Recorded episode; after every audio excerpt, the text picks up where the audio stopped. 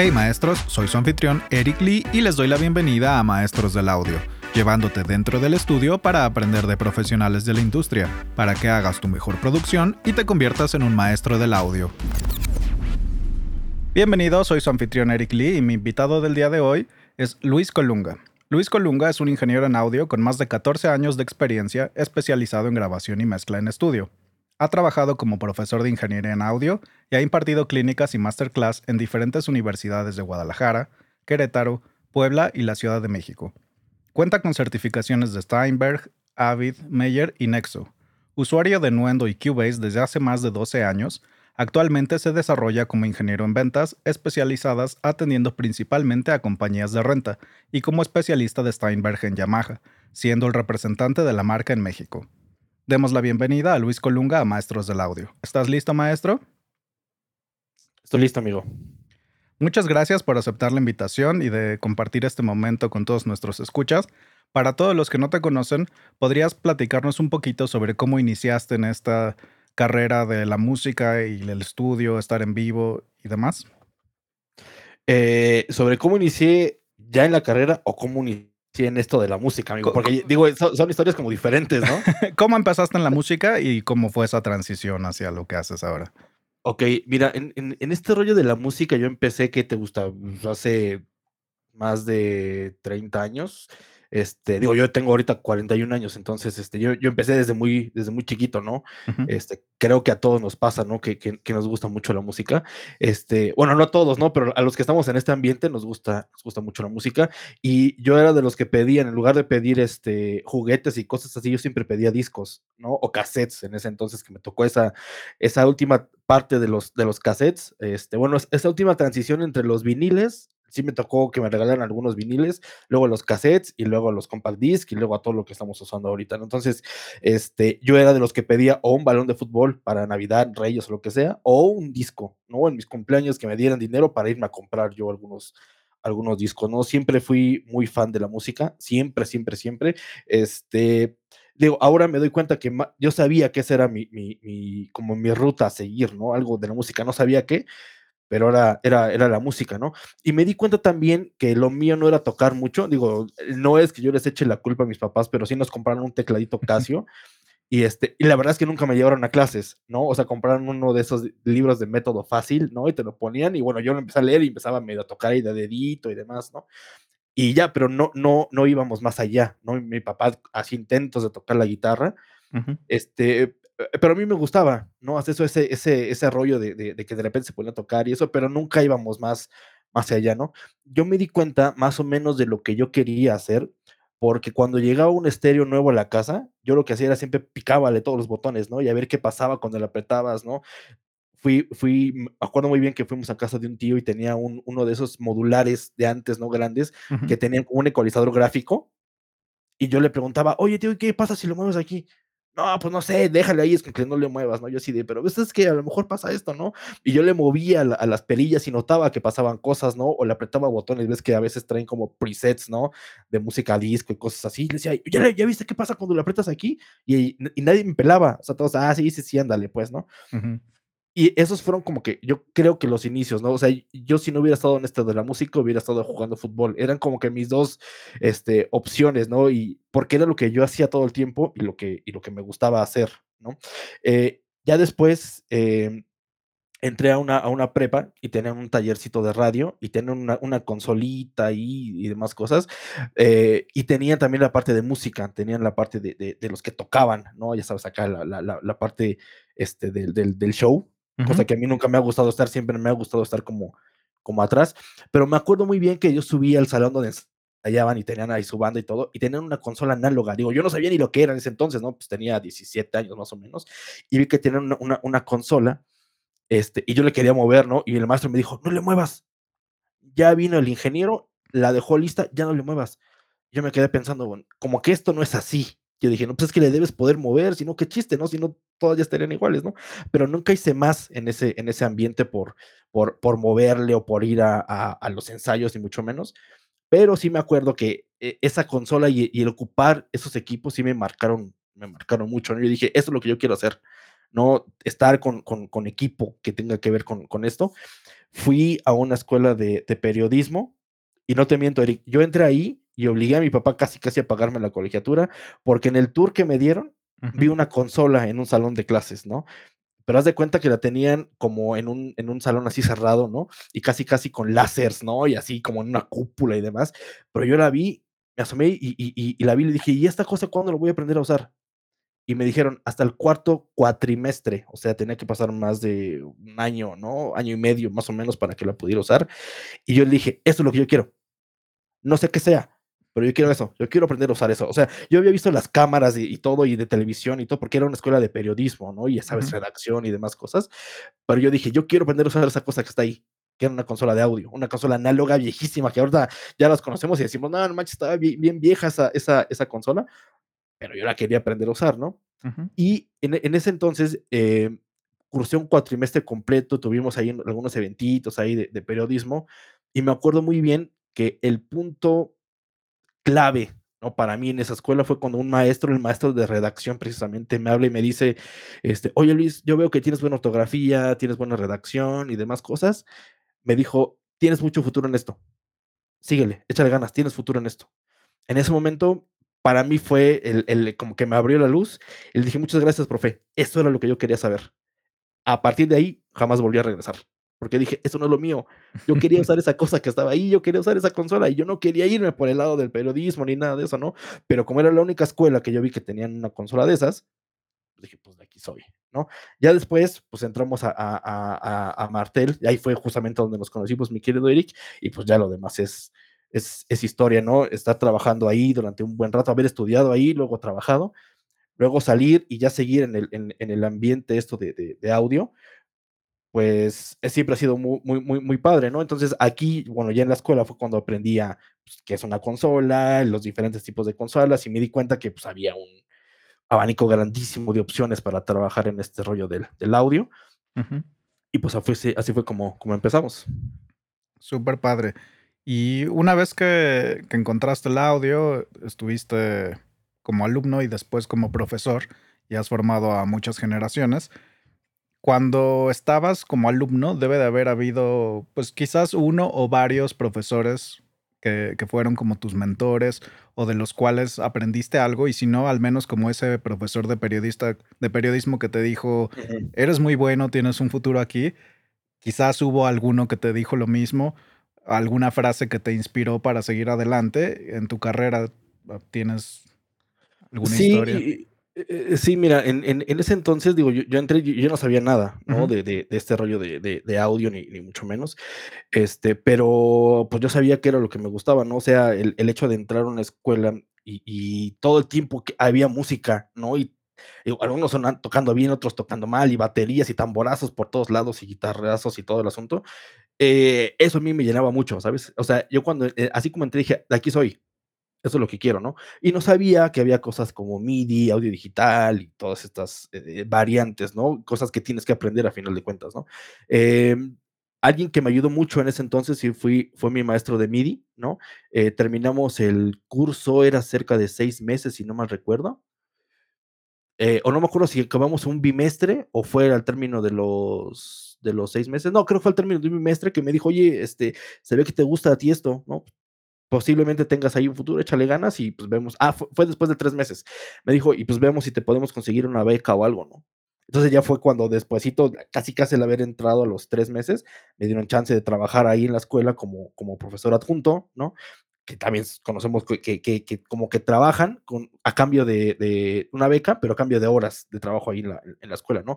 Y no, pues imagínate, yo encantado de la vida, ¿no? Estar ahí todo el tiempo rodeado de, de los sintetizadores, ahí conocí los sintetizadores, eh, sí hubo un maestro, bueno, hubo muchos, ¿no? Que me ayudaron mucho, este, Vladimir Suárez, por ejemplo, nomás el ver cómo tocaba los sintetizadores y cómo de la nada hacía música, como hizo, una, hizo el arreglo de Coca-Cola. Me dice, ah, mira, vamos a tocar algo rápido. Y empieza a tocar el, el, la tonadita de Coca-Cola. Y luego vamos a meterle la batería y vamos a meterle. Y yo dije, wow, este coche está muy cañón. Muy cañón, muy cañón. Entonces, sí, hubo muchos, muchos profes como él que me marcaron. Alejandro Tomás también, que fue el que me echó la mano para este, ser adjunto, ¿no? Eh, Leo en su momento también que me, que me, este, me enseñó el uso de Cubase y todo esto que fue obviamente ya cuando yo conocí el software, ya fue que me terminé de enamorar de él y todo, y todo lo que hacía Steinberg, ¿no? Y también lo que hacía Yamaha, ¿no? O sea, sí, siempre he sido muy fan de, de, de, las marcas. Entonces, este, sí, fueron, fueron ellos. Y de frases, fíjate que curiosamente había escuchado tu podcast y había escuchado que les preguntabas acerca de, de, alguna frase, ¿no?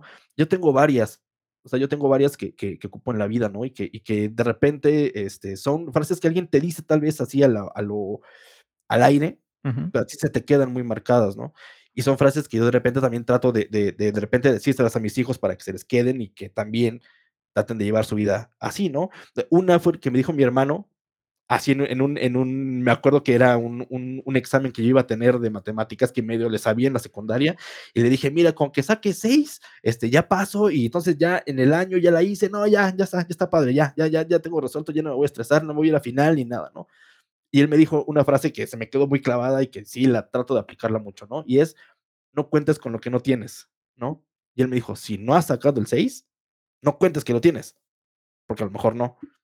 Él me ha dicho otras, también me dijo, espera lo mejor y prepárate para lo peor. Eso también lo ocupo muchísimo en la vida, ¿no? Este, el, el, el si esperas cosas buenas y todo, pero si no, siempre estoy como que al, al, tiro, ¿no? Sabiendo que puede pasar algo, algo bueno o algo malo, ¿no? Y siempre, inclusive lo aplico ahora en el trabajo, ¿no? Oye, vamos a hacer tal proyecto, ok, si no sale, no, tú luego, luego de, de negativo. Digo, no es que sea negativo, pero es que debemos tener una alternativa. ¿Qué pasa si no ocurre? ¿Qué pasa si no me compran? ¿Qué pasa si no... Algo yo tengo que saber o, qué decirles, por lo menos a la gente, ¿no? O sea, si no pasa esto, vamos a esperar y ojalá y sí, pero ¿y si no? ¿Qué hacemos? No, pues ya, ¿no? Ya es, ahí es cuando vemos, ¿no? Pero también de ahí, de esa frase, eh, ocupo otra, ¿no? Y, eso también lo ocupo mucho con mi esposa y con mis hijos, ¿no? Que es, eh, no te crees angustias. Si la pelea es mañana, no vivas hoy con los puños levantados también es la, la, típica frase de que pues, si ahorita no es el problema, ¿para qué te preocupas? ¿No? O sea, sí, trata de, yo trato, por ejemplo, de, de, adelantarme y ver la solución, pero no me estreso, ¿no? O sea, de, bueno, ya, si pasa algo, ya vemos cómo lo solucionamos también. Es, es, es un poco a la inversa de la otra, este, de la otra frase, tal vez, ¿no? Pero, pero sí es como, depende de la situación, pues ahí vamos aplicando, aplicando algunas, ¿no? Y sobre todo la, una que, me ha gustado mucho y que yo trato de compartírselas a, la mayor cantidad de gente que conozco. No me acuerdo a quién se la escuché. Hace poquito la volví a escuchar en, la serie de Club de Cuervos, ¿no? Que la dice el, Walter Bazar, ¿no? Que dice, la suerte es cuando la oportunidad y la preparación se encuentran. La gente te va a decir que pasó algo con suerte, ¿no? Y yo siempre digo, si no estás preparado para afrontar esa solución, esa, esa, esa situación, probablemente no lo vas a hacer, ¿no? Probablemente muchas cosas que ocurren y que me han ocurrido a mí en la vida han sido por suerte, ¿no? Pero, entre, bueno, suerte entre comillas, ¿no? Pero yo ya estaba listo para esas cosas, ¿no? Como, como algo que si quieres ya te platicaré más adelante, pero yo siento que se podría pensar como era suerte, pero como lo dice la frase, en ese momento, en ese punto en el que me ocurrió eso, estaba la oportunidad y yo estaba listo para tomar esa oportunidad. Si no hubiera ocurrido, pues si no hubiera habido una de las dos, pues me hubiera quedado así como que, como que viendo a ver qué pasaba, ¿no? totalmente de acuerdo, sobre todo eh, yo también tengo así como, bueno, más que una frase, es como una visión, o no sé, como que estás en un elevador y este elevador sube y baja, sube y baja, y pues tú nada más ves cómo se suben personas, sean músicos, profesionales o lo que sean, y pues tú te fijas cómo se visten, cómo se comportan, qué es lo que están haciendo, o sea, analizas todo, ¿no? Dentro del contexto del ascensor, por así decirlo.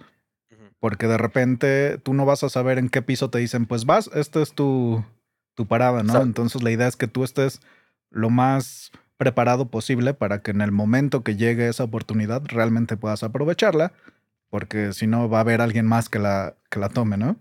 Claro, totalmente, totalmente. Y hablas un poco sobre, bueno, que hace mucho tiempo pues te volviste fan de la marca Yamaha y Steinberg, Cubase y todo eso. A ver, ahora que eres un representante pues en todo México sobre estas marcas, ¿podrías platicar un poquito cómo fue tu acercamiento a las marcas y, por qué te gusta tanto Yamaha y, y Cubase y Nuendo, ¿no? Que son los softwares de Steinberg. Fíjate que, que, fue una, una, cosa curiosa, y ahí tiene que ver eso que te decía de la oportunidad, ¿no? Y eso de la suerte, entre comillas, ¿no?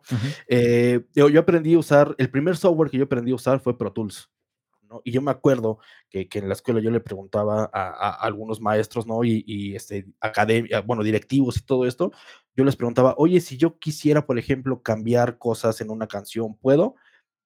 Y como que no me daban una respuesta así como que muy concreta, ¿no? Pero yo decía, ah, mira, pues mira, lo voy a hacer con Pro Tools, ¿no? Este, yo creo que esta canción le convendría que yo le haga esto, ¿no? Y le, le agregaba un sonido o cualquier cosa, ¿no? Después entendí, obviamente, que pues como que, que cada quien tiene su papel, ¿no? Que tu papel como productor es uno, tu papel como músico es otro, tu papel como ingeniero es otro, ¿no? Que si no te dicen, si no te toca, pues no tienes por qué estarle metiendo mano a algo, a algo que no te toca, ujú, ¿sabes? Esas fueron de, de las cosas que hice, ¿no? Y en en en ese tratar de hacer cosas, ¿no? Tratar de agregarle, de de de mezclarlo, de cualquier cosa que yo quería hacer con un programa, ¿no? Me di cuenta que, digo, al menos para mí, yo sé que para muchos no, yo sé que tú eres súper fan de Pro Tools, mi querido Eric, para mí no era muy fácil hacerlo con Pro Tools, ¿no? Entonces me enseña me empezaron a a dar clases de Cubase y de Nuendo, y para mí fue como que la la cosa más fácil que te pudieras imaginar. Dije: "Es que está increíble, está súper padre está, entre comillas, más barato", ¿no? Y es una súper herramientota, ¿no? Yo decía: "Pues, ¿por qué no la gente no lo usa? Si es muy bueno", ¿no? Lo que puede hacer con los instrumentos virtuales y todas estas cosas. Yo veía a a a Avid, ¿no? Como un emporio, ¿no? Así como una, este, no sé, como un monstruo así grandotote, ¿no? Y a y a los de Steinberg así como que muy muy muy pequeñitos, pero yo decía: "Pero es un software muy bueno, muy, muy, muy, muy bueno, que tiene herramientas muy padres, simplemente la gente, pues, no se va por lo que es lo clásico y siempre es así, ¿no? Y, pues, ni modo, no hay de otra, pero sí es como que una la chamba nuestra, bueno, en ese caso mío en la escuela, pues, de tratar de enseñar a los alumnos que no es la la verdad absoluta, sino que es una opción más. Si te gusta y te parece, adelante, ¿no? En ese en ese entonces, mientras estábamos ahí dando clases, este, pues, ya sabes que compraban equipo y esas cosas, pues, ahí conocí al especialista de Steinberg en México, ¿no? Y yo me acuerdo que yo lo veía a a mi querido Robert, y yo decía, este, yo quiero ser como él, yo algún día quisiera estar así como estar él, ¿no? Como está él, ¿no? O sea, una marca que te gusta mucho. Digo, a mí en lo general me gusta Yamaha porque ahí en Martel, pues, tenemos todas las consolas, ¿no? Prácticamente todas las consolas de en vivo y las de estudio, las que había en ese entonces, ¿no? Entonces, para mí era súper fácil cómo poder operar una consola de esas, ¿no? Este, con las consolas Yamaha fue precisamente cuando se me abrió el mundo, ¿no? Haz de cuenta que estaba así pensando así en en un barandal una vez: "Oye, pero es que el ruteo no lo entiendo", y de repente como que se abrió el cielo, me iluminó una luz y dije: "Ya lo entendí, ya sé cómo funciona una consola", ¿no? Y fue con la facilidad de las consolas Yamaha, ¿no? Había ahí tenemos otras, en ese entonces, digo, había unas Tascam que a mí se me hacen un poco complicadas, pero Yamaha siempre se me hizo súper fácil, muy intuitivo, tú le picas acá en la entrada, pasa por aquí, va a la salida y listo, ¿no? Y Tascam de repente como que hace algunas cosas al revés, ¿no? Entonces, por eso le tenía yo tanto cariño a la marca, ¿sabes? Porque dije, con estas consolas aprendí, eh, me encantan y soy súper fan de de de ellas, ¿no? Y te decía que ahí conocí a a a Roberto, ¿no? Y yo era de los profes que estaban duro y dale todo el tiempo con Cubase con él, y le preguntaba mucho, no por molestarlo, sino simplemente porque yo quería saber más, ¿no? De lo que hacía, ¿no? Y y y que nos mostrara herramientas, ¿no? Él fue el que nos dio el curso de Noash, por ejemplo, de este juguete que tengo aquí atrás. Entonces, este, yo le preguntaba: "Oye, ¿qué pasa si le picas aquí? ¿Qué pasa si le mueves?", ¿no? Porque como es algo que me gusta mucho, no era por molestar, sino era simplemente por saber, ¿no? Por saber más y más y más, ¿no? Pero bueno, eh, seguí teniendo contacto con con con Robert, ¿no? Yo sabía que trabajaba para la marca, yo sabía que él era el representante, el el especialista de Steinberg en Yamaha, y pues ahí lo dejé, ¿no? Dije: "Bueno, pues está está bien", ¿no? Salgo de Martel, me voy a trabajar a audioacústica, ahora en la parte de ventas, o sea, dejé la docencia y me fui a la a la parte de ventas, y ahí fue donde poquito a poquito me me empecé a meter en en el en el ambiente, ¿no? Ya más, este, un poquito más abierto y no tan cerrado como era el círculo en en Martel, porque es como una burbuja, ¿no? Que tal vez no lo quieres ver, pero sí es como una burbuja, ¿no? Y todo lo que pasa afuera es lo sentimos como si fuera externo, y pues la verdad es que no es así, hay un mundo de cosas afuera que tienes que ver la manera como de integrarlo, ¿no? Pero en ese momento, pues no lo veía, ¿no? Entonces ya salgo, estoy en en en audioacústica y vendiendo equipo, ya sabes, empezando desde cero, a ser de mis clientes y todo, y tener esa, eh, como, ¿cómo decirlo? Eh, o sea, que como que te crean, pues, ¿no? O sea, esa como, ay, se me fue la Empezar palabra. a crear una reputación seria, y exactamente, exactamente, tener esa esa esa reputación, este, y ahí la llevaba de poquito en poquito, en redes sociales empecé ahí a a a a hacer posts y demás, a la gente le empezó a interesar y todo el asunto.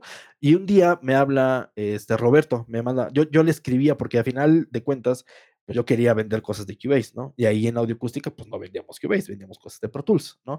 Entonces, y sí, y curiosamente, Eric, fíjate, mi primer venta que hice en acústica fue un sistema de Pro Tools HD, ¿no? Así, yo sí, el, el enemigo, y dije, bueno, ni modo, ¿no? Tengo que comer, casi, casi, ¿no? Y, este, y en, en, una de esas yo, yo, yo quería vender cosas de, de, de, Cubase y todo, porque yo sé que también es un software bueno. No es el mejor, es un software bueno, igual que Pro Tools es bueno.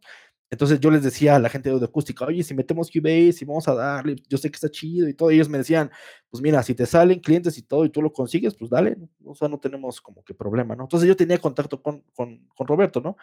En una de esas me marca, como lo que yo le hablé, me dice, ah, por cierto, ¿qué crees? Este, tengo un proyecto, este, de Cubase, este, ¿quieres entrarle? Yo, pues sí, ¿no? Me dice, ah, pues ven a la oficina y pues ya vemos de qué se trata, ¿no? Vine, este, digo, yo no sabía de qué se trataba, este, y me tocó hablar con, con el jefe, ¿no? Con, con, el que ahora es este, el, director de, de, ventas y marketing, y me dice, ¿te explicaron de qué se trata? Le digo, digo no, pues nada, me dijeron que viniera.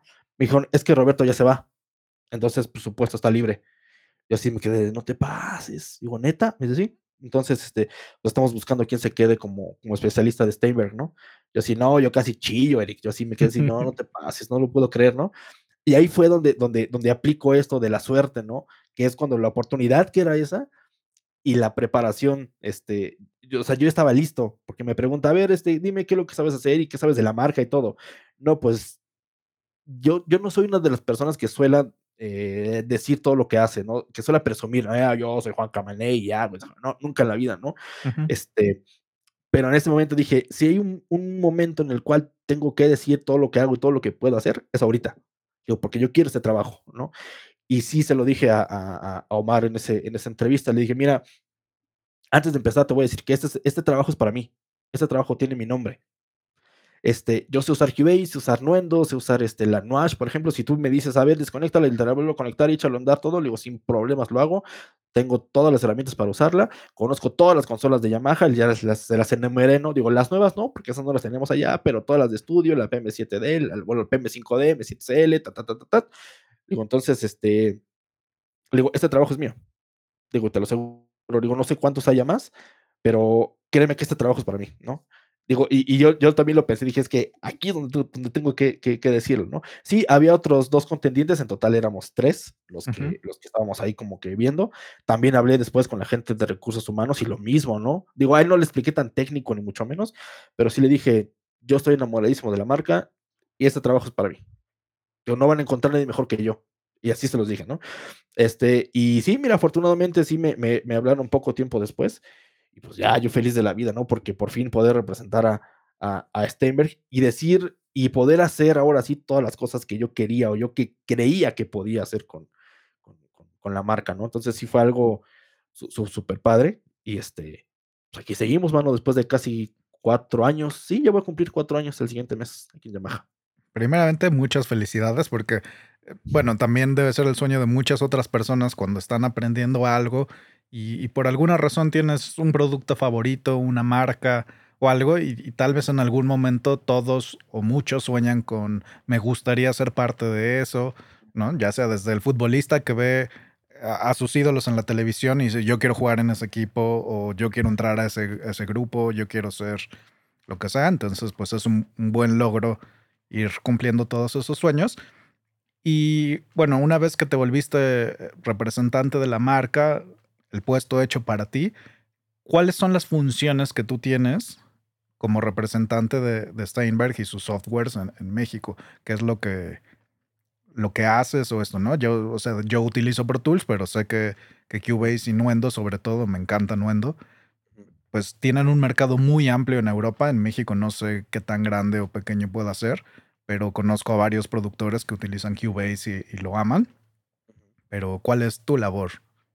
Mira, el, el, el, el, puesto es especialista de ventas y marketing, ¿no? Entonces, al final del día, esto se rige, como en muchas empresas de este tipo, por metas, ¿no? Uh -huh. Entonces, obviamente, tenemos una meta de ventas, ¿no? Eh, eso es como que lo principal. Y lo primero que te dicen, mira, tu meta de ventas, que ni siquiera la trazas tú al 100%, sino es como con otras áreas, ¿no?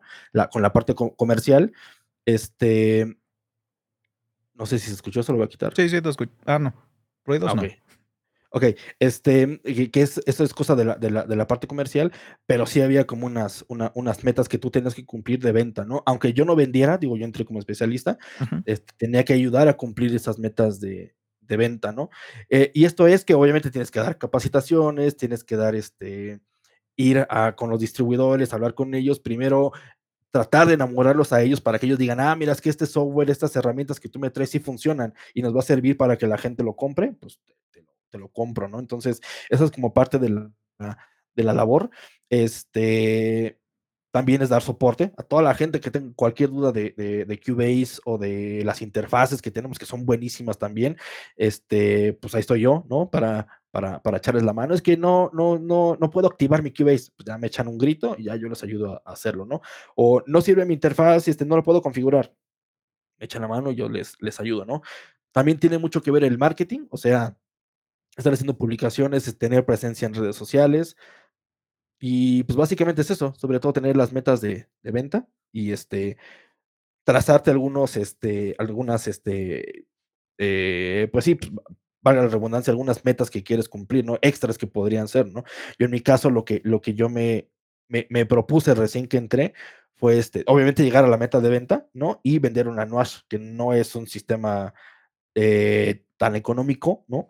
Pero yo dije: "Es que tengo que venderlo", ¿no? Porque yo sé que funciona, es una superficie de control muy buena, pues tengo que que que hacerlo, ¿no? Y fíjate, y afortunadamente se dio. La había entrado, justamente cuando yo entré, este, estaba yo en mis meses de prueba, y en el segundo mes, afortunadamente, pudimos vender una una NUASH haciendo ahí nuestra labor y todo el asunto. Al al final, este, cayó, y eso ayudó mucho también, ¿no? En crear en crear confianza. Eh, actualmente estoy un poquito separado ya de de de de la parte de hardware. O sea, Steinberg tiene, por una parte, el software, que sería Cubase, Nuendo, WebLab, Dorico, SpectraLayers y todo esto, Ujú. y por otra parte tiene el hardware, que son las interfaces, ¿no? Y también tiene la NUASH, ¿no? Entonces, en este caso, eh, justamente como a mitad de la pandemia, más o menos, pues salió ahí la la la la propuesta de que estemos ahora en el área de ventas. Entonces, ya también estoy en ventas y también estoy en el área de de de Steinberg solamente, ¿no? Sí, ahí tengo un compañero que se hizo cargo de todo el hardware y tiene que hacer todo el papeleo, ¿no? Tiene que poner precios, ah, también es es parte de la labor, ¿no? Este, que llegan productos nuevos a México, pues hay que hacer el análisis de mercado para ver, este, en dónde los vas a introducir, cuál va a ser la estrategia para hacerlo, este, cuál es el mejor precio para para para el producto, dependiendo de varios factores.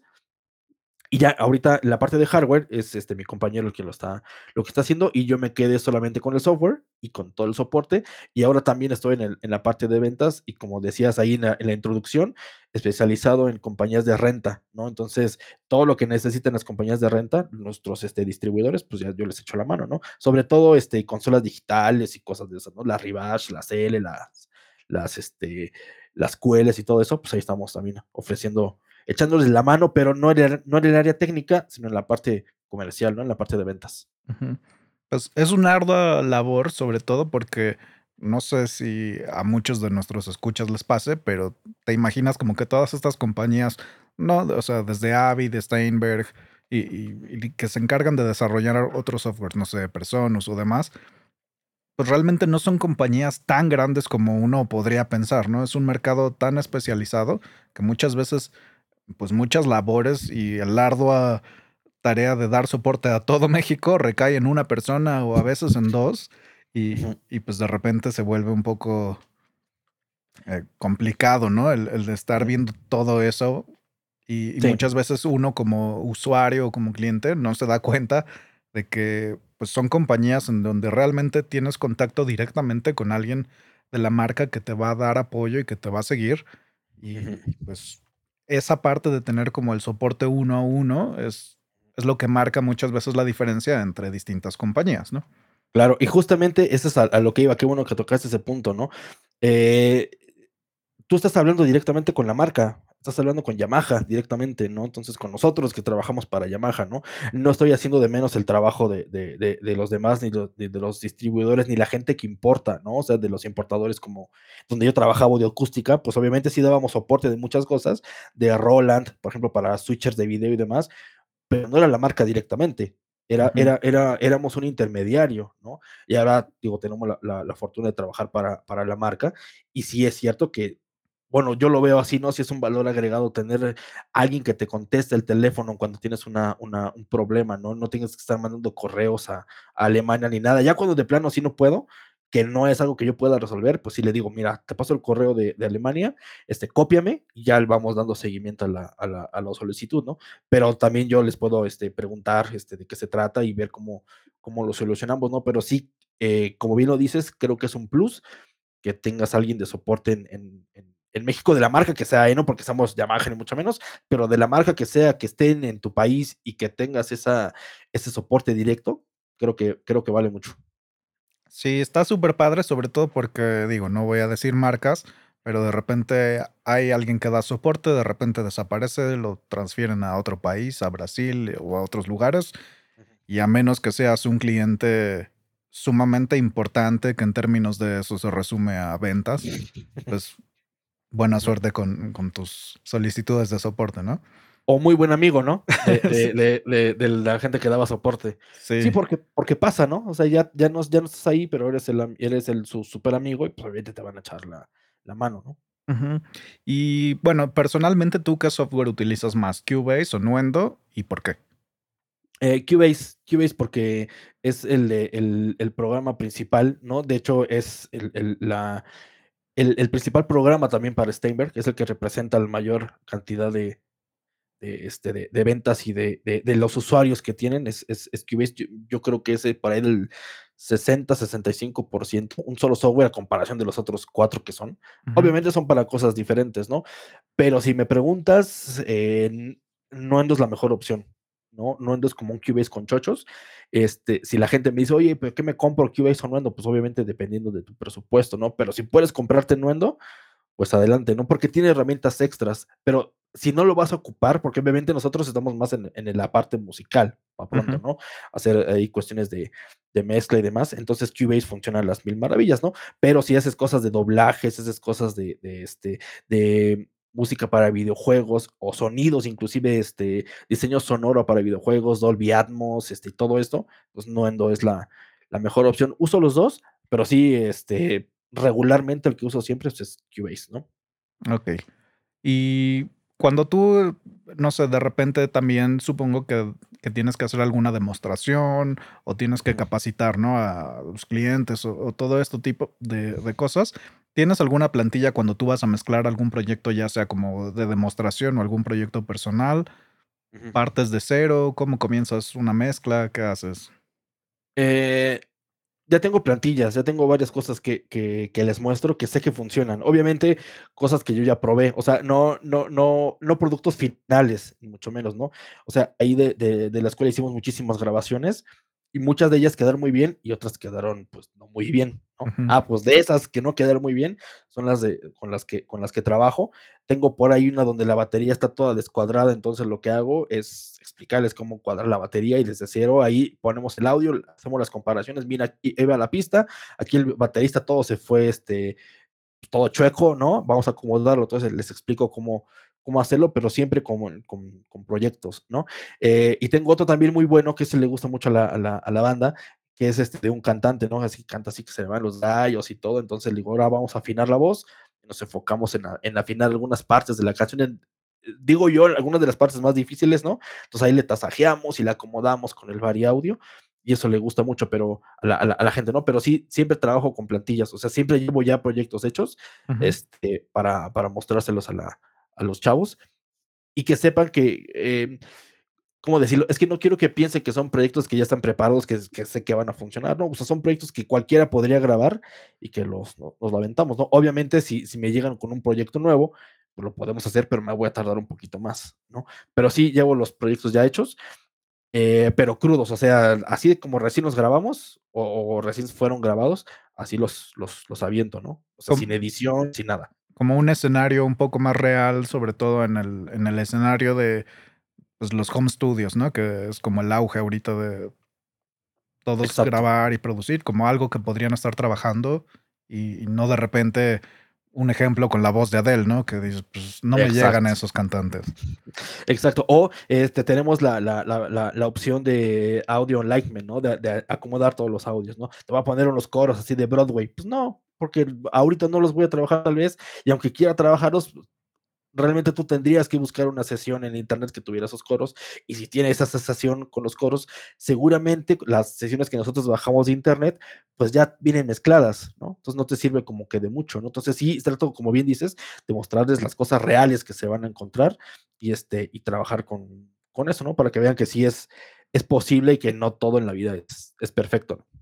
Sí, sobre todo yo me acuerdo que desde hace muchos años de repente rondaban eh, pues como sesiones o multitracks que en realidad eran stems de canciones, no sé, de, de Queen o de distintos artistas, ¿no? Que algún asistente en algún lugar copió, subieron y que pues muchas veces todos descargamos para mezclar, ¿no? Y, probar lo que habíamos aprendido o, ver alguna herramienta, un plugin y, muchos se sorprendían o, yo incluido, ¿no? Subías todo realmente, hacías un balance en ceros o, muy poquito y sonaba, ¿no? Y dices, wow, soy buenísimo.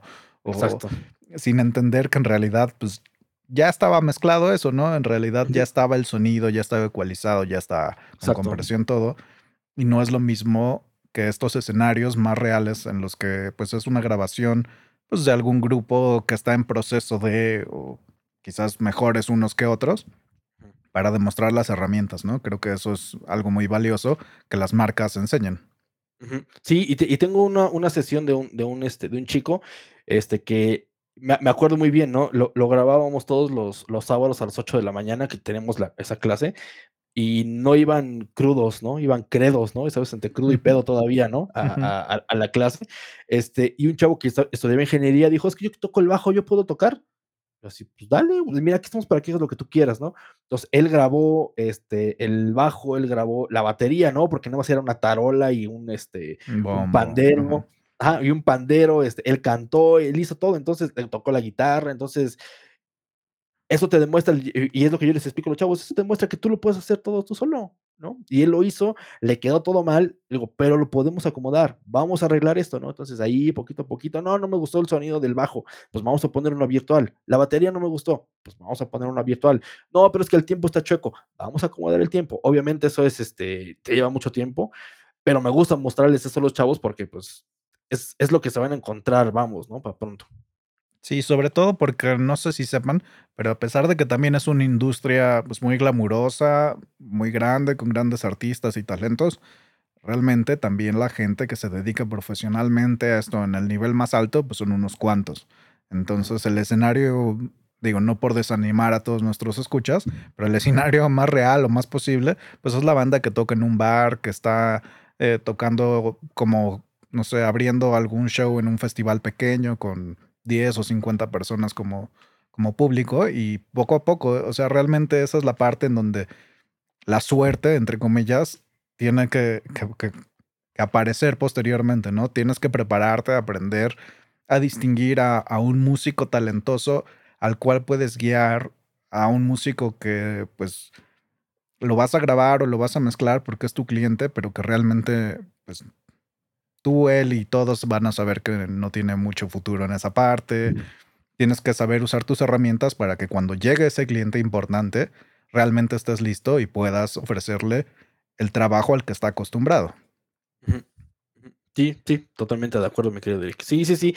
Pues es que, es que es así, ¿no? O sea, por más que, como tú dices, uno quiera estar en el glamour y en los grandes conciertos y eso, pues nunca empezamos así, ¿no? O sea, sí, es, sí es complicado, ¿no? Pero pues ahí estamos, ¿no? Hay, hay, hay que irle dando. Y salen experiencias muy padres, ¿no? Y también eh, algo que me gusta mucho de, de repente trabajar así con alumnos y todo esto es que después ves cómo, cómo van avanzando, cómo van este, eh, teniendo éxito, así como, tú, mi querido Eric, y dices, wow, o sea, aunque sé, yo traté de poner mi granito de arena, ¿no? Con, con ellos y te da mucho orgullo verlos, este, ahora sí que te quiero y te quiero ver triunfar, ¿no? Muy bien. Sí, sobre todo me he dado cuenta que existen eh, pues como personas que te motivan a seguir en esto, de las que aprendes y que quizás en el momento no te diste cuenta, pero realmente te marcaron. Y la idea es que a través de este podcast, pues muchas más personas puedan aprender y escuchar historias, anécdotas de la gente que está en la industria y que se encarga de formar a los futuros profesionales, porque seguramente alguno de los que nos está escuchando, o más de uno, se va a dedicar profesionalmente a esto y, va a tener éxitos y triunfar en lo que se propongan, ¿no? Entonces, saber que en algún momento tal vez cuente, ay, pues cuando era joven escuché un podcast de un X, no sé qué, pero ese me animó, ¿no? O algo así. Pues está padre. Sí, sí, sí. Está súper padre y pues sí, justamente como dices, nunca sabemos, ¿no? Dónde podemos encontrar esa, ese empujoncito a veces que nos hacía, que nos hacía falta, ¿no? Y, y sí es, es cierto que escuchas las historias de los demás y te animan a hacer, a hacer, a hacer cosas, ¿no? ¿Y qué metas tienes o qué te gustaría lograr ahora que finalmente te volviste el especialista de la marca, el representante? Así como cuando conociste a, Robert dijiste, yo quiero ser como él. Ahora, ¿qué objetivos te planteas o, qué te gustaría hacer con la marca o fuera de la marca? ¿Qué, te, qué, visión tienes de ti para un futuro? Híjole, Qué difícil pregunta. Además, no te puedo decir porque se me sala. Ah. no sé, mira, sí, sí tengo un plan que me gustaría ah, realizar en, dentro de Yamaha, ¿no? O sea, sí, sí, me gustaría como que ir avanzando un poquito que, con, con, lo que hago, ¿no? Digo, ahora ya tenemos una, bueno, otro, otro de mis compañeros y yo tenemos esa esta doble función que fue parte como un, como un ascenso, ¿sabes? O sea, también ser ese especialista, pero también estás en la parte de, de, ventas y tenemos más responsabilidades, ¿no? Estar atendiendo distribuidores y todo esto. Y tener otro tipo de metas, o sea, tener ahora, digo, ya hablando en cuestiones de, de una compañía, pues tenemos dos metas, ¿no? Que es la, la meta de, de, tu, de tu línea de producto y tu meta como, como vendedor. Entonces, el tomar esa responsabilidad como que está padre, y como que tratar de llevarlo más allá todo eso, y con Steinberg sí me gustaría este, hacer más cosas, pero eso, ese, eso sí no te lo puedo es decir. secreto. sí, sí, sí. No, no, no tanto Se sala, ¿no? Se puede salar, pero este, es algo que no existe, ¿sabes? Entonces, este, yo ya tiré la primera piedrita, así, a, Steinberg, ¿no? Así ya se las, se las tiré. Igual es chicle pega algún día, pero sí me gustaría este, seguir, eh, trabajar directo con Steinberg, ¿no? O sea, sí, con Yamaha está, muy padre y todo, pero al final de cuentas es como que estoy, estoy con Stable, pero como que de retache, ¿sabes? O sea, pero me gustaría muchísimo trabajar directamente con, con Steinberg y sobre todo eh, hacer que, que, mucha gente lo use, ¿no? O sea, tengo, tengo muchos artistas que, que, me encantaría que, lo usaran. Este, muchos artistas también que conozco que son talentosísimos que lo usan, entonces ellos me están ayudando a, a llevarlo a otro, a otro nivel. Pero hay otros que sí digo, este cuate tiene que usar Cubase, ¿no? Yo le que sé que le va a funcionar, ¿no? Y también el, en, en, otros ámbitos, ¿no? Hacer muchas cosas para, para, para, audio en vivo, ¿no? Junto con Cubase, ¿no? Porque es cosas que a veces me preguntan, oye, ¿se puede usar Cubase para hacer algo en vivo? Por supuesto, ¿no? Ya hay, este, hay gente que lo usa, este Giorgio Torelli, del, del el director musical del 90s Pop Tour, que ahorita anda ahí haciendo otras, otras otras cosas también, este, todo, todo lo que ellos hacen musicalmente, todo lo disparan con Cubase arriba del escenario. Entonces, este, él me ayuda mucho y también por ahí hay otra, otra idea con otro personaje famosón que queremos lograrlo, pero no se deja todavía, no, no quiere. estamos en eso, pero sé que le va a funcionar y es un espectáculo este, que, que yo sé que va a funcionar y que me va, va a ayudar mucho a la, a, la, a la, marca, ¿no? A darle esa, esa visibilidad. Entonces, esos son como que los planes más inmediatos. Ok. Y para los que van comenzando y que, no sé, están en su computadora, en una laptop, en lo que sea, y, quieren pues aprender más, hacer sus primeros pasos, ¿no? Algún demo en su casa, no necesariamente todavía tener un, un estudio montado, pero que están comenzando, ¿qué le recomiendas para que empiece a conocer Cubase, que empiece a conocer más sobre la marca y Steinberg? ¿Qué, qué, puede, qué podría hacer? Eh, Híjole, es que sí es un poco difícil lo que te voy a decir porque está bien visto por un lado, pero mal visto por el otro, ¿no? Eh, ¿Qué les recomiendo? Lo primero, que no usen piratería. Eso es como que de lo peor que pueden hacer. No lo peor tal vez, pero sí te causa muchos problemas. Y créeme que, que, yo como representante de la marca, el tratar de solucionar los problemas después de que ya compraron el software original, después de que tuvieron algo, algo que no es original, sí es complicado y lamentablemente ahí sí yo no puedo ayudar, ¿no? O sea, sí, sí se lo digo como, como representante, ¿no? De, de, una, de una marca, que me dicen, es que mira, ya lo compré, pero no lo puedo instalar. Ya le revisas, ah, es que tienes tu programa que no es original. No, pues, ayúdame. lamentablemente no te puedo ayudar, ¿no? Porque tienes algo que no es original y que yo no sé cómo modificó tu sistema operativo, qué tantas cosas se instalaron o qué tan profundo que pues tienes que quitar, ¿no? Yo no sé, ¿no? O sea, no es, eh, nadie de Steinberg te va a poder ayudar con eso, ¿no? En, ese aspecto, porque además sabemos que Cubase 5 es de los más, este, es el más craqueado, el que todo el mundo tiene y el que todo el mundo usa, ¿no? Y yo me he topado con mucha gente que me dice, es que ese es el más estable.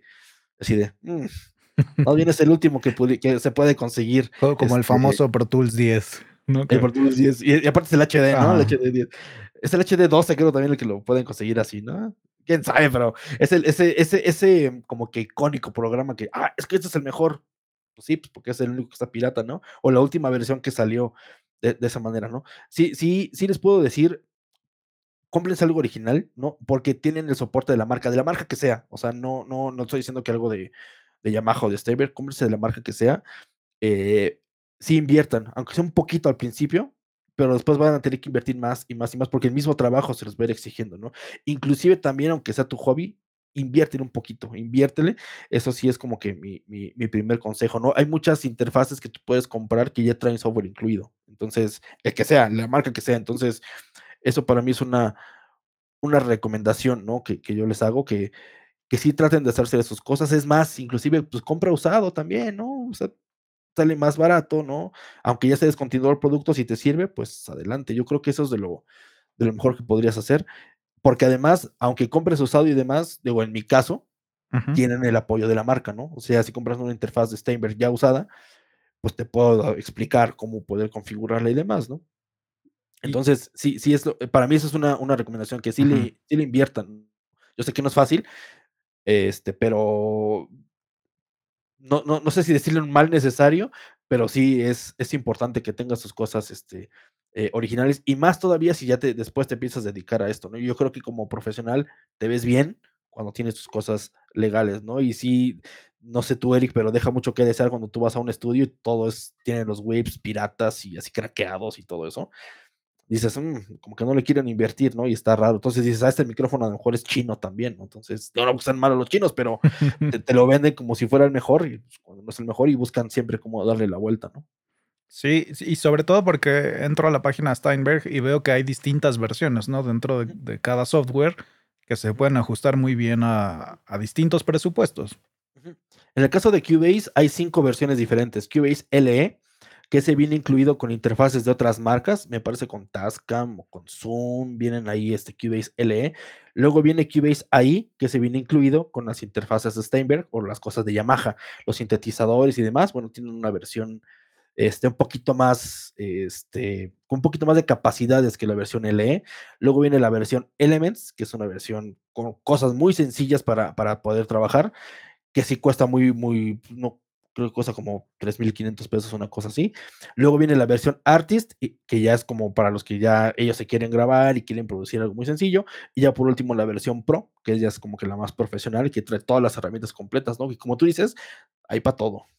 Sí, eh, eso es algo muy importante, sobre todo porque de repente yo así en foros, en Facebook y demás, me encuentro qué plugins puedo comprar, qué puedo, dónde puedo descargar X marca o, ¿no? Y, normalmente, pues todas las marcas que desarrollan software, que son pequeñas, necesitan que, la gente, que los clientes compren para que puedan seguir desarrollando el producto, pero además, pues están pensados o diseñados a, a, distintos niveles, ¿no? De forma que si vas comenzando, realmente no requieres una colección de 100 plugins, 500 o 3000. Los que vienen son más que suficientes para que hagas lo que tienes que hacer, ¿no? Grabar, poder editar, poder mezclar. Y, no es que sean malos, ¿eh? creo que lo, tocas un punto importante. Los plugins nativos y los, y los instrumentos virtuales nativos son muy buenos, ¿no? Los que traen todas las compañías, ¿no? En, el caso de, Cubase, ¿no? En el caso de Steinberg, eh, cuando recién comenzó la, esto de la pandemia y empezamos a encerrarnos, eh, salieron varios como es que no sé si eran tutoriales, sino como entrevistas, ¿no? De Mix with the Masters, ¿no? Y hubo una con Justice, ¿no? Y la pregunta clásica que todos hacemos, ¿no? Eh, eh, sabemos que Justice usa Cubase, ¿no? Y la pregunta, ¿qué compresor usas? Porque queremos tener lo mismo que ellos, es nuestra, nuestra parte aspiracional, ¿no? Queremos tener sus mismos plugins. Ellos dijeron, el nativo de Cubase, es lo que yo uso. Ah, por ahí de repente uno de Waves, pero en nuestro compresor eh, de cajón es el nativo de Cubase tú dices, ah, órale, ah, ¿cómo le hacen? Pues, las herramientas funcionan a final de cuentas, ¿no? Y, a mí me pasa, sobre todo, que yo intercambio sesiones con distintos colegas o, alguien me manda una sesión y ya tiene alguna cosa. Pues si no tengo el plugin y no lo voy a comprar, activo el demo. Casi todas las marcas tienen demos para el tiempo suficiente que, que dura el proyecto. Puedes adquirirlos posteriormente. Hay muchas opciones, ¿no? En Splice, no sé si tengan Cubase, que, que puedes como comprarlo también o cómprenlo directamente con los distribuidores oficiales en el país, apoyen, generen este, pues una comunidad sana, ¿no? Sobre todo en Latinoamérica, no sé cómo funciona en, otros países, pero al menos aquí en México hay muy poco apoyo, sobre todo a los distribuidores locales, a las marcas, y pues eventualmente o van a dejar de darle importancia a este mercado y se van a ir si no los apoyamos, ¿no? Entonces es importante apoyarlos. Pero entonces yo que utilizo Pro Tools, pues utilizo mucho los plugins nativos, sobre todo porque no sé si al que se lo voy a mandar para que haga algo tiene los mismos plugins que yo y puedo conseguir realmente el sonido que busco, ¿no? Entonces, quizás las, las interfaces gráficas a veces no son las pues, más agradables o lo que estamos acostumbrados, pero realmente todos los programas tienen las herramientas necesarias para que puedas desempeñar el trabajo si sabes qué es lo que quieres hacer. Que, fíjate que ese es un punto bien importante, ¿no? Es, ese que tú dices, el, el, la interfaz gráfica siempre nos llama la atención y decimos, y, me ha pasado miles de veces, ¿no? Que tú abres un plugin, ¡uy! Ha de sonar bien padre. O sea, mm". O sea, por como lo ves, ¿crees que va a sonar padre? Está raro, ¿no? O sea, probablemente sí, porque se ve que le invirtieron, que tuvieron también como que el suficiente eh, presupuesto para invertir también en la interfaz gráfica, además de la interfaz este, sónica, ¿no? Lo que tú escuchas, pero que nuestra primer mentalidad sea esa, porque se ve bonito, va a sonar bien, de, pues no es del todo, este, eh, no es tan acertado, por lo menos desde mi punto de vista, ¿no? Ah, pues, es lo que yo digo, pues a ver, antes de que tú digas que sí suena bien, pues pruébalo, o a, lo mejor sí suena bien, pero no es lo que tú necesitas, aunque se vea bonito, ¿no? Eh, no sé si te acuerdas, hay, hay un plugin que, este, que se llamaba... Ay, Delay Lama. No sé si te acuerdas, ¿no? Que, es, que, que, hasta había como un monje, ¿no? En el, en el, plugin, que hasta así movía sus manitos y cantaba, ah, ¿no? Así como tú. Eh, como tú, como si tú lo hicieras, así el muñequito, ay, lo mismo, ¿no? Lo, lo, lo, que tú le ponías, lo mismo hacía el muñequito, ¿no? Hasta los gestos y todo. Y te daba mucha risa verlo, y decías, ay, está padre. Pero te pones, yo me puse a pensar después y dije, oye, en una canción, tú probablemente escuches ese, este efecto, ese sonido, ese lo que sea, pero la gente no se va a dar cuenta que era un plugin que movía la cara y las manitas a la gente X. Pero tú lo pusiste y decías, ah, está padre, ¿no? Y está curioso que habrá que mueva las manitas y que él haga hacia la cabecita, ¿no? Tú decías, bueno, es un extra que por lo menos para mí no era necesario.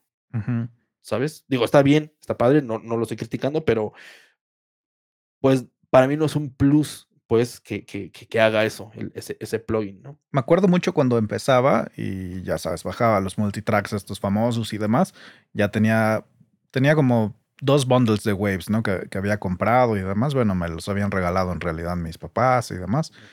Y ya sabes, estaba obsesionado con lo analógico. Y todos los plugins de Waves, por alguna razón que nadie en el mundo entiende, le pusieron ahí analog, Y que estaba encendido antes por default. Y, y entonces, pues yo soñado, ¿no? Porque era sonido analógico.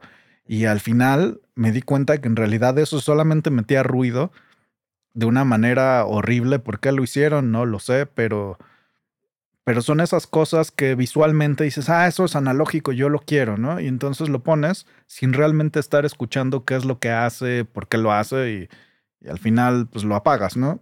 Conforme vas aprendiendo. Entonces, sí recomendaría a todos los que van comenzando en esto que antes de comprar cualquier plugin, utilizan los que tiene su, su programa, no importa si es Cubase, Nuendo, Logic, Pro Tools, el que sea, y que se claven un buen rato en, en aprender a usar las herramientas antes de querer buscar el plugin que leíste en una entrevista, que viste en un video en YouTube, porque así realmente vas a, a, saber qué es lo que quieres y vas a poder sacarle el jugo a lo que quieres. Y la otra es que siempre utilicen los demos antes de, de comprar o lo que sea, ¿no? Muchas veces lo ves, lo compras, lo bajas y ah, no te gusta, ah, pues suena mejor el que ya tenía, ¿no? Entonces también les va a ahorrar mucho tiempo, dinero y malos momentos.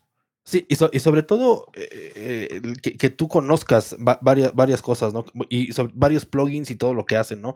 Creo que que una persona conozca todos los plugins que trae su programa es casi imposible, cada uno que lo use, lo pruebe y los efectos y de todos es es muy complicado, eh, pero sí hay algunos de otras marcas y todo que te ayudan muchísimo, ¿no? Entonces, también ese esa como parte de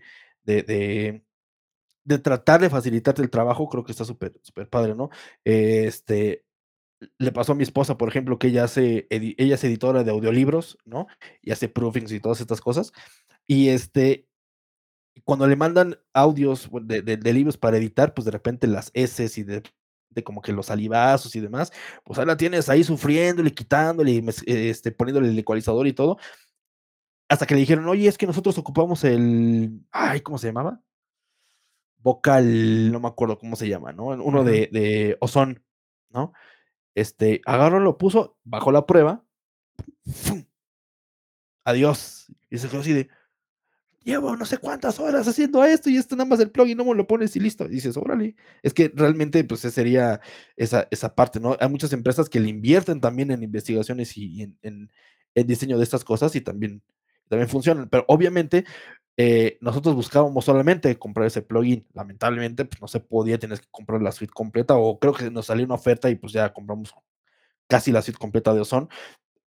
Pero hay herramientas muy específicas que te ayudan para hacer esas cosas y, pues, tienes que conocerlo, ¿no? Y te facilita muchísimo la vida, te facilita mucho, mucho, mucho la vida, ¿no? Sí, sobre todo ahí, no sé, cuando alguien descubre, no sé, un Deezer o los de Isotope, ¿no? Los RX y eso que quitan todo eso y los salivazos y todo Exacto. eso, después de de haberlo hecho manualmente y entender qué es lo que tienes que hacer y el tiempo que que te le dedicas a eso, y ver que hay un plugin que lo puede hacer bastante bien o mejor en mucho menos tiempo, entonces es cuando te das cuenta de lo valioso que son algunas herramientas, ¿no?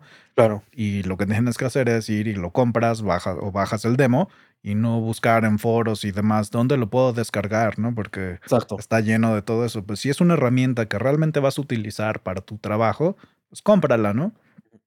Y y sobre todo que es una herramienta que realmente necesitas, ¿no? Eh, digo, no sé si tú la la uses o o o o la necesites como como ingeniero de audio, ¿no? Pero yo realmente, pues, tal vez de de lo que he grabado y todo, pues, no lo he necesitado, ¿no? Ujú. Uno que otro salivazo, pues, le haces un fade in, tal vez, lo cortas, le haces y le y le acomodas y listo, ¿no? Pero cuando es un audiolibro, que es algo que no te topas regularmente, que como ingeniero, tú crees que también esa es como una como una experiencia, ¿no? Tú puedes creer que lo sabes todo. Ah, yo hago mezclas de no sé cuántos tracks y todo. Ah, pues, un audiolibro bien rápido. Fíjate que no. Sí es tiene su chiste también dedicarse a a esas cosas tan particulares, ¿no? Y, este, y le tienes que agarrar el patín a final de cuentas, ¿no? Entonces, decir: "No, mira, para un audiolibro te conviene esto, esto, esto, esto, esto y esto", y así editas, así le pones, esta herramienta te sirve.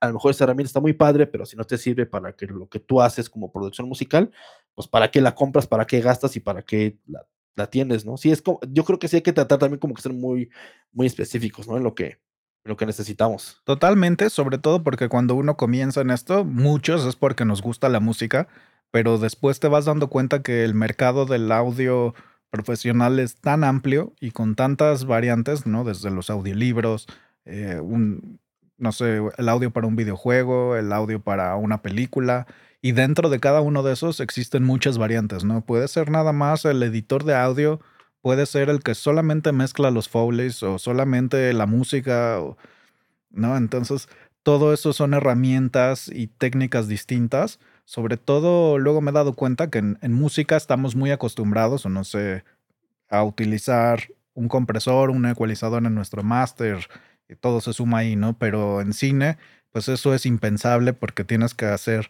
distintas versiones, distintos dubs para cuando se hagan doblajes a distintos idiomas, y siempre tiene que ser exactamente igual, ¿no? Entonces, son cosas que solamente hasta que entras y te das cuenta cómo funciona, vas dándote cuenta que hay herramientas para cada para cada labor que tienes que hacer, ¿no?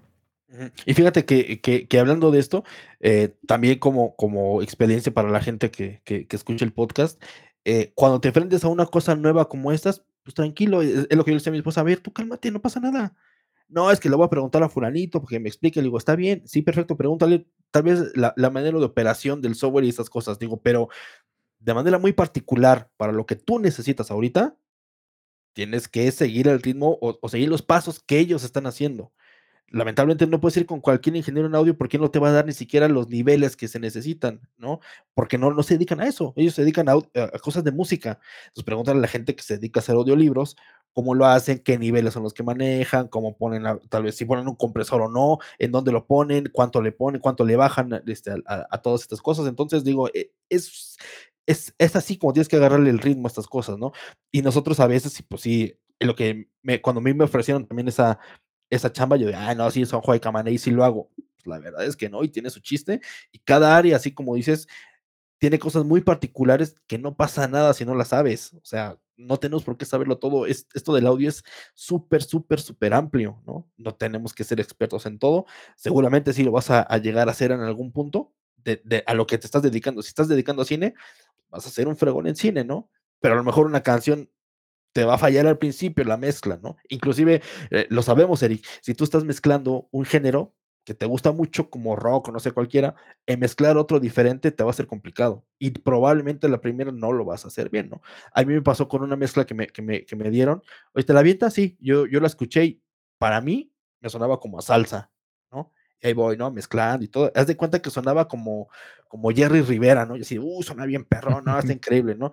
Llega el productor y me dice, este, a ver, déjame escuchar. Ya se lo puse. Y me dice, ¿qué es eso? Yo, pues, como que, ¿qué? Pues la mezcla de la canción. Me dice, eso es un, no, no sé ni qué género me dijo Eric, guaguancó, no sé qué cosa tan rara. Me dijo, entonces, y este es así, el, el género es bien distinto, el, el, el, instrumento principal es fulanito, luego talala. Yo dije, ay, Dios mío. Digo, ¿sabes qué? Yo no te lo voy a poder mezclar yo no conozco ese género y no voy a poner a estudiar ahorita, porque aunque lo estudie y me pase no sé cuántas horas escuchando de este mismo género, no lo voy a entender para poder dar el producto que necesitas. ¿Sabes qué? Pues que te lo mezcle alguien más, porque la neta es que no. Yo, la verdad es que no le hallo. Ah, no te preocupes, ahí se lo pasamos a fulanito. Y pues ya, ¿no? Por, porque es, y, si pasa solamente en la música, ¿no? En la música que para nosotros es lo mismo, pues, ¿qué va a pasar con otros, con otras labores en, en el audio que como bien dices es súper amplio, ¿no? Sí, hay audio para radio, para televisión, para mil y un, cosas, ¿no? Y más con los nuevos formatos, o entre comillas nuevos que están surgiendo, ¿no? En realidad aumentada, Dolby Atmos y demás. Pues es un mundo. Exacto, para los podcasts inclusive, ¿no? sí, eh, espero que vayan sonando un poco mejor porque la verdad es que pues sí, es distinto a, la, música, los niveles que pidan las plataformas y demás, ¿no? Sí, claro. Y bueno, cuentas que cuando eras niño, pues era o un balón, o un disco de música, o dinero para comprar música. ¿Cuál es tu álbum o tu canción favorita de todos los tiempos y que consideres que todos tienen que escuchar alguna vez y por qué? Híjole. Yo sé que va cambiando también a lo largo de, de la etapa de cada uno de nosotros, pues va cambiando esos, ¿no? O hay como más que un álbum, pues quizás varias canciones o sí, pero ¿cuál consideras que es algo, no sé, un disco, una canción que todos tendrían que escuchar y por qué? Híjole. Ahora sí me la pusiste bien difícil, mano. Pues mira, hablando tal vez en cuestión de, de, del mensaje de la canción, no, no, no tanto por, por la mezcla o por, eh, obviamente sí, ¿no? Por la calidad vocal de, la persona que lo hace, porque también la mezcla está increíble y sobre todo también por el mensaje que tiene. Eh, digo, de las canciones que para mí son así el top y que te podría asegurar que es de, de las... Tengo pocas canciones, yo creo que las podemos contar con las dos manos, que no puedo escuchar completas. O sea, las pongo ya a la, mitad, ya estoy así, así, casi casi moco tendido, llorando así de que, de que pues, te gustan y te, y te, y te emocionan, ¿no? Esta es una de ellas, ¿no? Y es la de eh, Man in the Mirror de Michael Jackson. Es una canción que, ya digo, está increíble por cómo suena, por quién la canta, porque también fui súper fan de Michael Jackson en sus tiempos y me tocó eso, ¿no? Y, y igual y algún día se lo, se lo robo porque mi abuelito tiene el LP, ¿no? Original de, del thriller, ¿no? Entonces, este, o se, o se lo pido prestado para, para, escucharlo por lo menos, ¿no? Si todavía lo tiene por ahí, este, y digo, sí, fui súper fan de Michael Jackson y el mensaje que tiene, también creo que, que es súper importante, ¿no? O sea, si quieres que el mundo cambie, pues cambia tú primero, ¿no? Ok, entonces todos, no sé si no la han escuchado, si no la han escuchado, no sé en dónde están, o todavía son muy jóvenes, pero vayan y, y escúchenlo, igual voy a poner links, ¿no? En todo esto. Y tienes como usuario de, de estas herramientas alguna, pues no sé, un ecualizador, un compresor o alguna función que tenga algún programa de estos que sea tu favorita o que consideres que es como algo que, que separe o diferencie alguno de estos programas de algún otro? Sí, sí, em, es, es, una herramienta que diferencia a, a, e, a, a, Cubase y a Nuendo de los demás. Obviamente tiene muchas que lo hacen, este, que lo hacen como diferente y único, tal vez, ¿no? Con que cada programa tiene sus herramientas únicas, por supuesto, ¿no? Pero la ventana del control room que tiene Cubase y que tiene Nuendo para mí es lo mejor que hay en la vida. No solo por el hecho de que tú tengas la opción de hacer una mezcla para los músicos, ¿no? O sea, no, no solo eh, en cuestión para mí, que me facilita muchas cosas, ¿no? Sino el hecho de que tú le puedas mandar a los músicos exactamente lo que necesitan cuando están grabando, eso hace que ellos estén cómodos y se refleja en la, en la, en la, en la grabación, ¿no? Digo, no sé si te ha pasado, seguramente sí, porque tú has, has, grabado muchísimo. Cuando un músico está, está a gusto, está contento, está alegre y todo el asunto, eso se refleja en la grabación, ¿no? Si lo dejó la novia, si se peleó, si está enojado, eso también se refleja, ¿no? Y en, en la manera de tocar, y a veces es lo que se necesita, ¿no? Pero de nuestra parte, y yo como ingeniero, es tratar de que estén lo más cómodos posibles, ¿no? Y una herramienta que me brinda eso para poderles dar a ellos lo que necesitan es el Control Room de Cubase, entonces, y de Nuendo, pues entonces creo que es una herramienta que te hace diferencia a ti, obviamente al software y también este, eh, a empezar a ti, ¿no? Porque tú le dices, ¿qué, ¿qué, quieres que te mande tus audífonos? Y hay muchos músicos que me han dicho, pues ya lo que sea, no, no es lo que sea, ¿qué quieres escuchar en tus audífonos?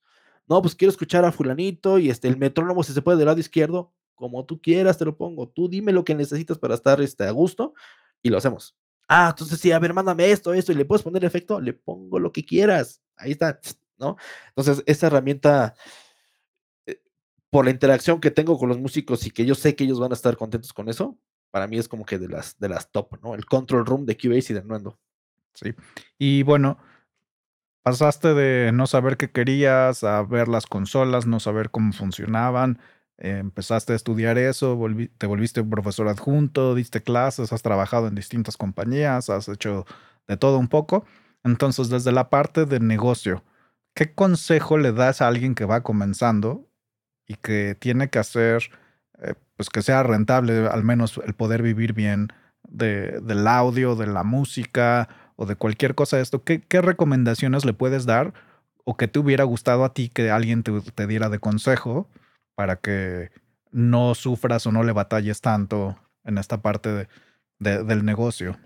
Mm, mira, eh, no sé, es que, es que a veces hieres susceptibilidades, ¿no? Cuando, cuando dices así las cosas como, como, como van, ¿no? O, o, las verdades, este, probablemente, ¿no? Pero yo creo que, que entre varias cosas que tienes que hacer tú como, como profesional, si es que te quieres dedicar realmente a esto, pues tienes que saber que tienes que invertirle, ¿no? Que probablemente al principio tú lo veas como un gasto, pero no es así. Tienes que invertir, ¿no?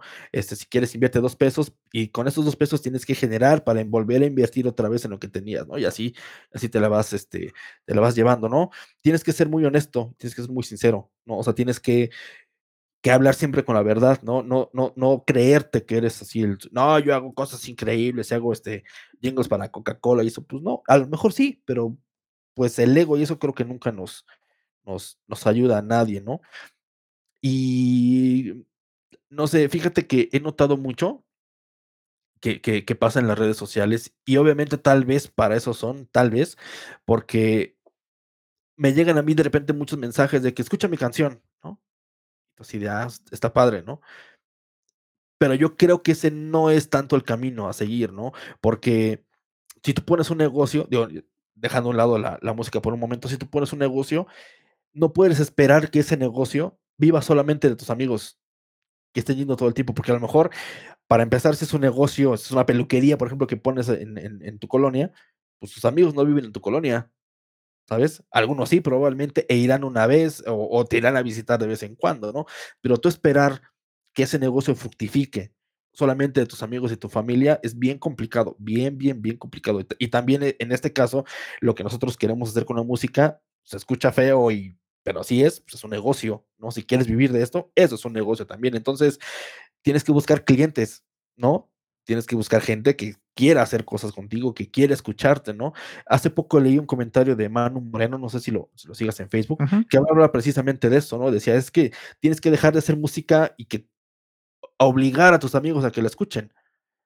Tienes que hacer música eh, que le guste a la gente, que le llegue a la gente, que la, la gente le provoque algo.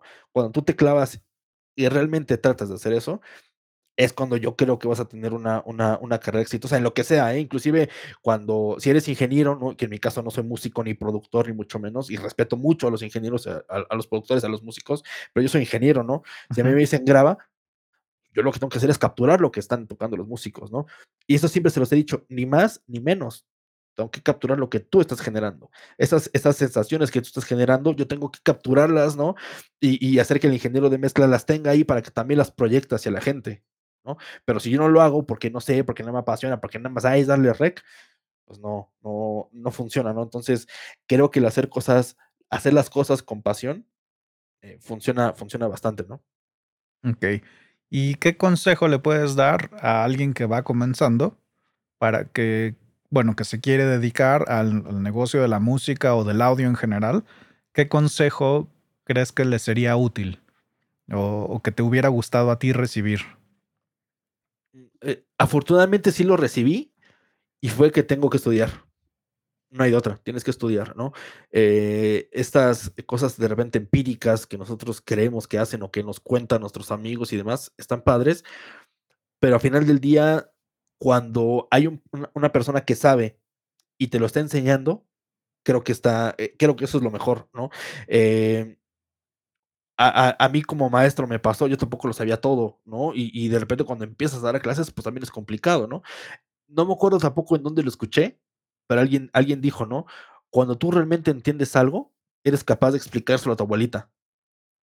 Y que lo entienda tu abuelita, sobre todo, ¿no? Uh -huh. Y tiene razón. O sea, no importa lo que sea, mientras tú tengas la capacidad de expresarlo como debe de ser y que la gente te lo entienda, quiere decir que tú también lo entiendes. Si tú medio lo entiendes o medio le dices, ah, creo que es así, pues no, no, no, tampoco funciona, ¿no? Entonces, yo creo que la, la, la, el consejo principal para, para todos los que van empezando es que estudien. Estudien con quien tú quieras y estudie como sea, pero estudien, ¿no? O sea, que busquen tutoriales buenos de gente profesional, que, que lean los manuales también, ¿no? Ahí en los manuales viene toda la información, Eric, tú lo sabes, toda la información completita, ¿no? Hasta de cómo ir picando los botones para que las cosas pasen. Obviamente, eso no te va a dar el talento, no viene el talento ahí, ¿no? Eso tú poco a poco lo vas a ir desarrollando, pero con las ganas que tú tienes, en talento que tú tienes y lo que vas aprendiendo, con eso es más que suficiente, ¿no? Ok, y esta es una pregunta hipotética ya para cerrar. Si pudieras viajar en el tiempo y te encuentras a ti mismo de joven, más joven de los 11 años que comenzabas con estos discos y, y el fútbol, tus pasiones, uh -huh. te apareces y te encuentras a tu versión más joven de 11 años, ¿no? Y les has venido del futuro y te voy a dar el mejor consejo y esto es lo que tienes que saber porque tú un día vas a ser un maestro del audio. ¿Qué consejo te darías? Ya deja el fútbol. ¿Qué, qué, qué, qué te dirías? Híjole. ¿Qué consejo no sé, te hubieras dado a ti mismo? No sé, esa es una pregunta bien difícil, ¿no? Bien difícil. Y, y, además, digo, no sé tú, Eric, pero, pero en mi caso, eh, dándole un poquito la, la, la vuelta a la, a la, pregunta, ¿no? Si, si, si alguien me dijera, oye, ¿qué, ¿qué, ¿qué cambiarías en tu vida? ¿Qué harías distinto? Pues nada. Realmente nada, porque todo lo que viví, todo lo que pasé, pues me ha traído hasta lo que soy ahorita, ¿no? Y, y, y a mí, por ejemplo, cada, cada parte de la vida he, he, tratado de disfrutarla, lo bueno y lo malo, porque también tiene unos momentos bastante, bastante este, este malos y, y, y, fuertes y duros, ¿no? Pero de todo eso aprendes, ¿no? Entonces yo me diría, pues, síguele, mano, ¿no? Disfruta, disfruta, nada más disfruta la vida, disfruta lo que haces y, y ya. Muy bien. Bueno, por favor dile a todos los que nos están escuchando dónde pueden encontrarte, dónde, ya sea si tienes un sitio web, el sitio web de, de la marca, tus redes sociales o dónde pueden contactarte si quieren saber más de ti, saber más sobre las marcas que representas, si necesitan apoyo siempre y cuando hayan comprado el producto. o si no, desde yo puedo decirles dónde comprarlo, ¿no? Exactamente. Y no sé si también exista, como en algunas marcas, descuentos educativos o, o alguna opción, ¿no? Para que puedan contactarte si quieren saber más. Sí, segurísimo. Si quieres, luego también te paso mi número para que si quieres te los pongas ahí en la, en la información del podcast para que cualquier cosa me, me contacte en directo. Este, y pues obviamente yo soy como más old school, ya te dije cuántos años tengo, entonces tengo Facebook, ¿no? Y es lo que ocupo así como de cajón. eh, y pueden buscarme como Luis Colunga y ahí aparezco, ¿no? Ve- tengo, ya voy a cambiar mi foto de perfil porque no la he cambiado en un buen rato. Tengo una playera que dice Cubase y un logo con un cubrebocas con el logo de Steinberg está en blanco y negro, por si hay otros Luis Colunga, que no creo que haya muchos, pero si les aparecen más. Eh, también en Instagram como Luis Colunga. Ahí casi no posteo tanto, bueno, se, se repostean las fotos de, de Facebook y ya, o sea, en Twitter ahí pues como que no, le- no lo pelo mucho, solamente es para revisar cosas en tiempo real que pasan. Este, y TikTok, TikTok, pues de repente ahí lo uso, pero pues para perder el tiempo nomás, ¿no? O sea, no, no, no, no. No te van a encontrar ahí. No me van a encontrar. Bueno, sí me van a encontrar, pero no este, pues nada más tengo un No respondo. Exacto, exacto. Y no respondo, nada más ando viendo este tonterías ahí en el, al, al pongámoslo a prueba. Ay, sí. Ok. Entonces, de todas maneras, va a haber un link eh, con todas estas eh, redes para que puedan saber más de ti. Y muchas gracias por haber participado en Maestros del Audio. Ha sido un honor saber más sobre ti y compartir con nuestros escuchas todo lo que haces por mejorar esta industria de la música latina. No, pues al contrario, muchas gracias a ti por la invitación. El honor es mío, por supuesto. Y este, pues sigue con, con, con esta labor que estás haciendo, que está, que está muy padre. Ya este, he escuchado algunos podcasts, algunos de grandes amigos también. Entonces, este, qué bueno que, que, que das este espacio. Y pues a darle para adelante, amigo. Muchas gracias y que tengas mucho éxito. Muchas gracias, te mando un abrazo. Igualmente, amigo, te mando un abrazote. Muchas gracias por escuchar Maestros del Audio. Si te gustó el programa y quieres ayudar a hacerlo mejor, compártelo con tus amigos y por favor deja una reseña y calificación para ayudar a que llegue a más personas. Soy Eric Lee y esto es Maestros del Audio. Ahora ve y haz tu mejor producción.